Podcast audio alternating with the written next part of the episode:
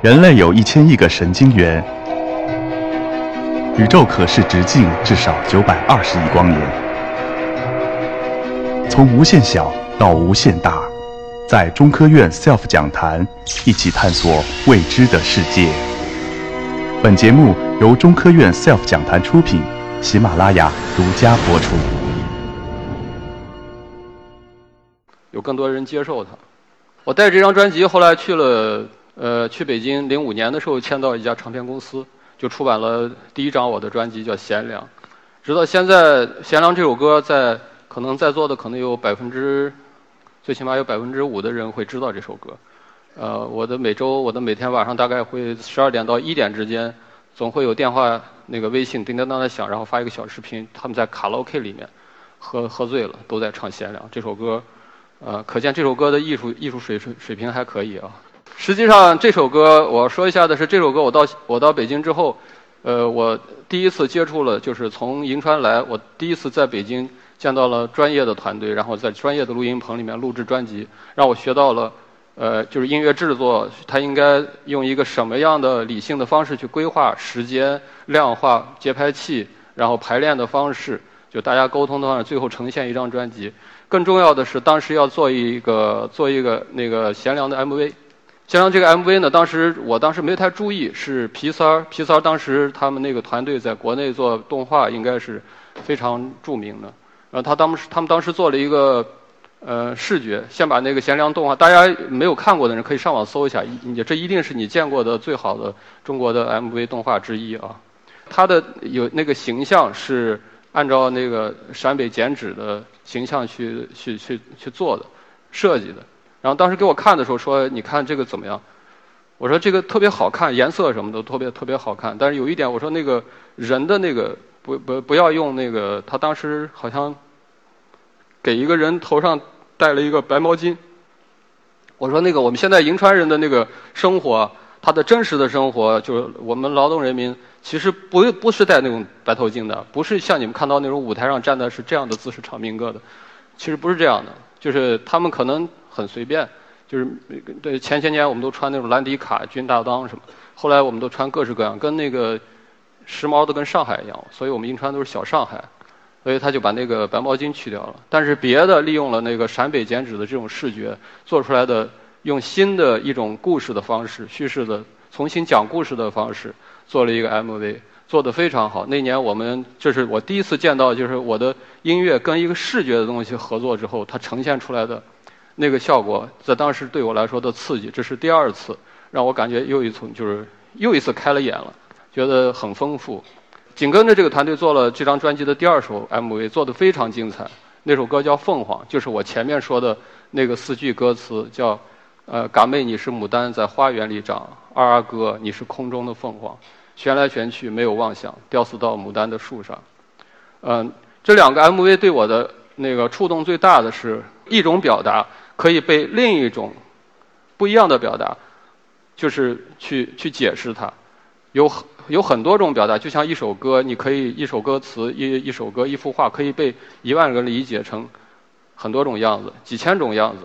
这都是有可能的。所以当时那个这首歌词呢，呃，我在后来才知道，它实际上是来自民歌里面最常用的一种比兴传统。在这之后呢，我去就了解了。呃，朱中路，呃，演唱的花儿和更多的包包括我们本地在盐池那样的地方，呃，还存着信天游和花儿，更多的还有秦腔，更多的民间音乐。实际上后来我一直沿用的也是这种方法。大家可以听一段那个，就是中国我们那个最著名的花儿歌手那个朱中路老师他的一段录音。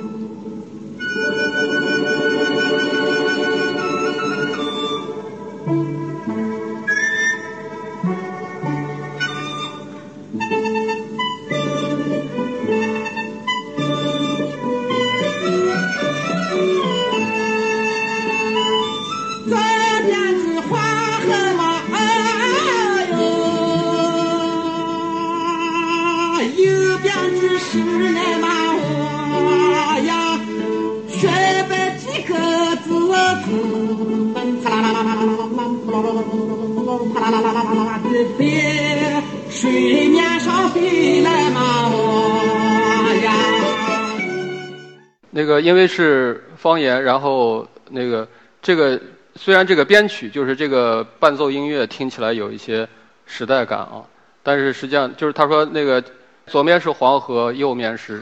崖，崖就是悬崖嘛，啊，水面上飞来。呃，一对洁白的鸽子，那个洁白的鸽，它形容它那个飞的姿态是呲啦啦啦啦啦啷，呲啦啦啦啦啷，噗噜噜噜噜噜，啪啦啦啦啦地响，啊，它有这么一个象声词，就是这个场景在当时我后来呃反过头来我在第一章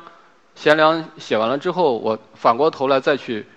呃可以说分析吧，或者一种感觉，我感觉当时他的和那个，因为比兴在当时就是他们在讲民歌的时候，讲到比兴的时候，我们所所有人都想到了我们。中国最古老的那个诗集吧，《诗经》。《诗经》实际上在我的理解，它其实可能就是一个诗歌集，就是一个歌词集。就它当时有一个最大的特点是，它先造了一个造了一个视觉的东西，就是它的歌词里面本身从它的开篇就经常是给你一个画面。这个时候，它其实那个歌词是在陈述一个视觉的东西。这是朱中路老师他编的那个根据《苍啷啷令》编的一个画儿。啊，他第二段是。这阿哥嘛，阿妹是哦哟，一对对鸽子嘛，哦呀，尾巴上连的是刺啦啦啦啷，呲啦啦啦啷，噗噜噜噜噜，啪啦啦啦的响，惹人的说辞嘛，哦呀。他说阿哥和阿妹是天上飞下来的一对鸽子，尾巴上连的是。刺啦啦啦，啷嚓啦啦，啷噗噜噜噜噜噜，啪啦啦啦的响，惹人的一只哨子，就是他们两个鸽子那个尾巴上连着这样响声的美妙响声的哨子。这个场景当时就是很多人都会听到它的时候，就会联想到我们最早的《诗经》的开篇，就是“关关雎鸠，在河之洲”的那个那个视觉的场景。这个场景，我想它对后世的影响。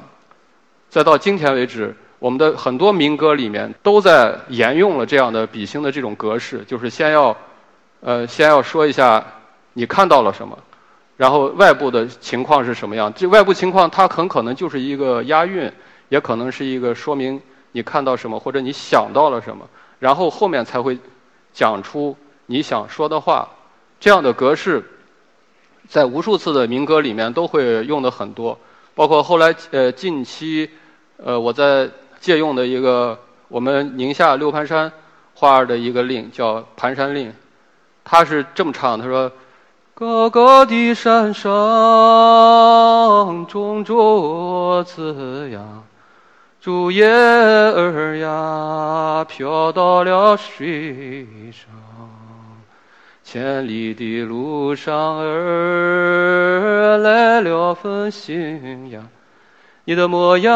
儿呀，默写到纸上。他说：“高高的山上种竹子，竹叶飘不到水上。你千里的路上，你来了一封信啊，你的模样没写到纸上。”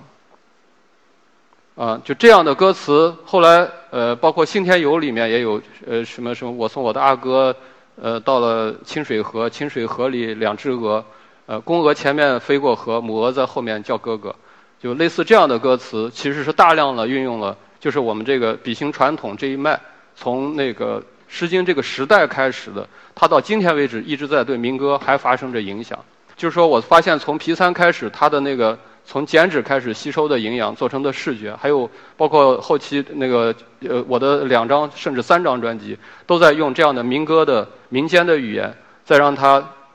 到了今天，我把它做成了一个这样的。我们可能，如果大家可以上网可以听到的我的一些一些歌曲，实际上是一些现代歌曲。那么今天的可以是让你感受到是一个今天的你身边的人在歌唱的这么一个关系。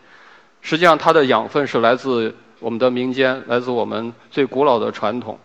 其实，呃，就是大概我花了十年去考虑这个问题。所以，黄河金流在后期他做的主要的工作是这个工作，就是。我要转换从一个什么叫跨界呢？其实跨界是你要知道它每一件事情的共同点在哪里。就是说它的在歌词里面，它的教给我们了一种视觉的建构方式，它对我们视觉的影响。而音乐呢，又可以告诉视觉，它有一种根本的韵律存在。包括歌词，它在我们的中国的歌词，在它在写歌词的，就是它在编的时候，它的语言就已经在表达一种韵律、一种情感、一种韵律。这些东西，我发现它都有一种很大的共同性。在这个共同性的基础上，我们成立的这个叫做“黄河金流”项目，实际上就是尝试于从民间到现代，啊，就是做这样的尝试。所以从呃一六年开始发起这个项目之后，我们就是刚才大家，这就是刚才大家那个。看到的那个前面我上上来说话之前的那个视觉，我因为我在贺兰山长大嘛，贺兰山脚底下长大，贺兰山岩画的一些素材和呃一些生活里面的一些一些色块、一些想法，然后跟 VJ 艺术家绵羊合作，直到今天我们的舞台上还经常在播放这样的 VJ 视频。大家都说啊，怎么让传统的散发一种新的生命力？首先去了解我们旧之前的民间，我们旧之前的传统。在我们之听到流行歌之前，我们的从祖远古的时候，我们的祖先是怎样在刻画，是怎样在表达这件事情的？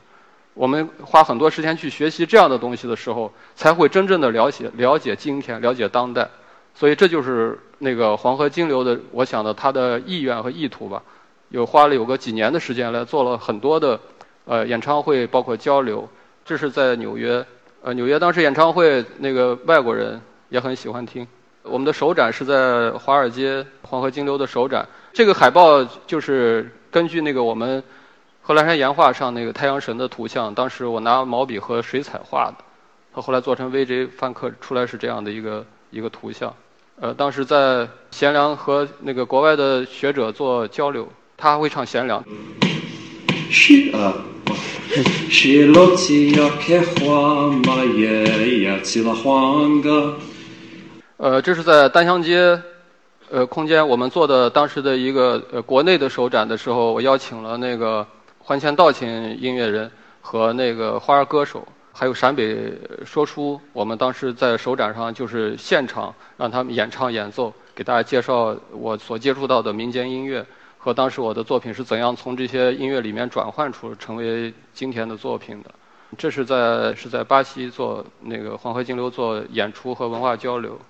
这是在对，在今年的哥伦比亚呃麦德林诗歌节上里面，同样是用比心的这种手法写的一首新歌新单曲，叫《胸膛》发布，大家可以在网易云或者大的那个音乐平台上可以听到。下一步我们将会再跟更多的那个国外的音乐家合作。然后希望能带给大家更多新的作品。其实简单的一句话就是，将会继续考虑和实践从我们的身边的民间音乐，从民间艺术，包括更多的我所能见到的。呃，我最近在关注更多的民间绘画和书写，呃，也在跟更多的艺术家将会合作，产生新的作品吧。我希望所有的旧的，我们貌似旧的，我们不了解的东西，我们先去了解它。我们会发现更多的我们，其实，在背后我们血液里的表达是，其实是有更丰富的，在我们想象之外的，远不是今天我们所见到的，呃，就是现有的这样的流行音乐或者是流行的文化、流行的东西，它可以开阔我们的这样的视野，结合起来，呃，就是做这样的事情。谢谢大家，希望我们下次现场见。